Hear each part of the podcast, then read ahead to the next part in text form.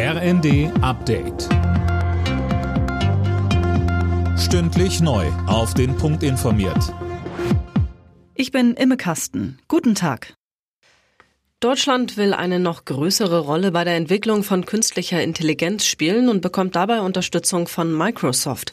Der US-Konzern investiert hier knapp 3,3 Milliarden Euro in KI. Mehr dazu von Laura König. Mit dem Geld sollen in den nächsten zwei Jahren die Rechenzentrumskapazitäten ausgebaut werden. Auch ein KI-Weiterbildungsprogramm ist in Planung. Profitieren soll etwa der bisherige Microsoft-Standort in Frankfurt am Main.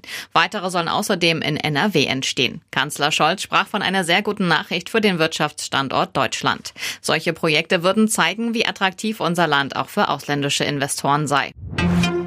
Der ukrainische Präsident Zelensky kommt morgen nach Deutschland und Frankreich. Er trifft sich mit Kanzler Scholz und Frankreichs Staatschef Macron, um über weitere Unterstützung seines Landes zu beraten.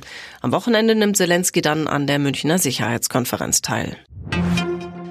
Das Medikament verwechselt oder die Symptome falsch gedeutet. Immer wieder kommt es vor, dass Fehler bei der medizinischen Behandlung von Patienten gemacht werden. Für all diejenigen, die über ihre Erfahrungen berichten wollen, gibt es ab sofort ein neues Meldeportal.